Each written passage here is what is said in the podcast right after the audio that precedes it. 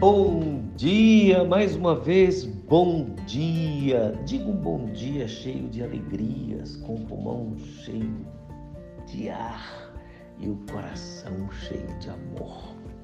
Apesar de todas as dificuldades e das probabilidades das lutas, nós temos Jesus.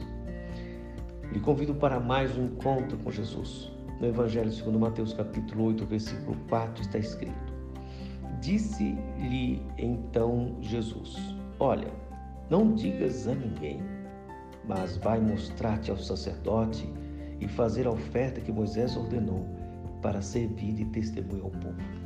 O Senhor Jesus mandou o leproso, agora purificado, cumprir o que está escrito em Levítico capítulo 14.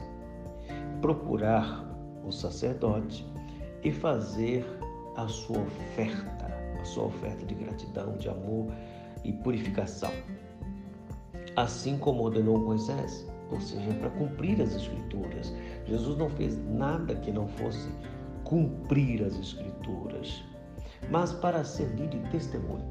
Tudo quanto nós fazemos e tudo que Jesus fez por nós precisa ser testemunhado. E nós temos testemunhos para contar. Senhor, dê-nos um dia abençoado, fortaleça o nosso coração e nos dê a tua paz. Com o coração cheio de gratidão por tantos benefícios que o Senhor já nos deu. Queremos te pedir graça, força e sabedoria para testemunhar o Evangelho do nosso Senhor Jesus em todos os lugares.